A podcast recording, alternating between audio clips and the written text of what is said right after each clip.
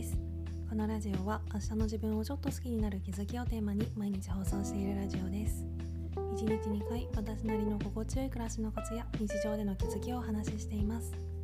もしよろしければフォローコメントなどお待ちしております。ということで今回は余計な一言を言うのをやめたいっていう話をしたいと思います。私は性格が悪いので嫌な思いをする機会があるとそれについチクッと一言言ってやりたくなる傾向にあるんですけど最近特にそれがひどいなって自分で自覚していて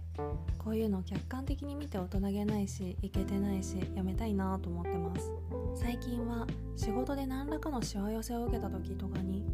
例えば誰かが連絡を怠ったことによって無駄な仕事が増えた時とか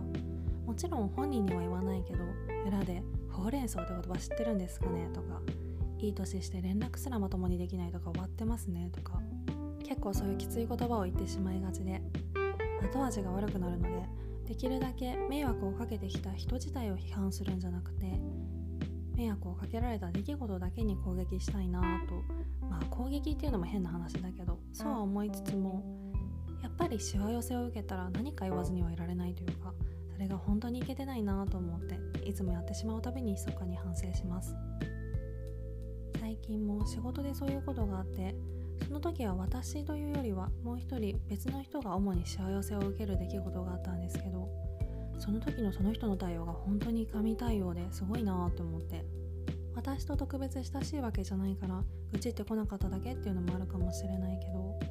起こった出来事に対してああそうなんだじゃあこういう風に対処しようって本当にスマートに対応していて私はその件に関して受けたしわ寄せってほんの数パーセントとかなのにうわ迷惑とか言ってしもてで自分の大人げなさがすごい恥ずかしくなりました。で私もどうにかこの人に少しでも近づきたいなと思ってどうすればいいのか考えてみたんですけどこれはさっきもちらっと話したような迷惑をかけられた人じゃなくて出来事に対してなら嫌味を言っていいとかそういうよくわかんないルールを作るんじゃなくてそういうことを言わないって決めたんだったらそれは一切外には出さないっていうくらいでいた方がいいのかなと思って。ちろん人間だからしわ寄せを受けて心からああ仕方ないよねって思うことは難しいので心の中ではどれだけブラックになってもいいことにしてそんなんだからダメなんだよとかほんとこいつムカつくとかこいつ覚えとけよとかまあちょっと言葉は悪いけどただ表には一切出さないっていうのを常に意識することが大事なのかなと思いました。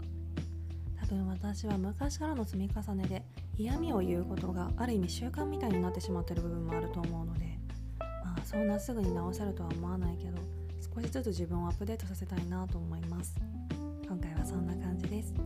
レターでの質問感想も絶賛募集中ですので是非お気軽にいただけたら嬉しいです。それではまた次の放送でお会いしましょう。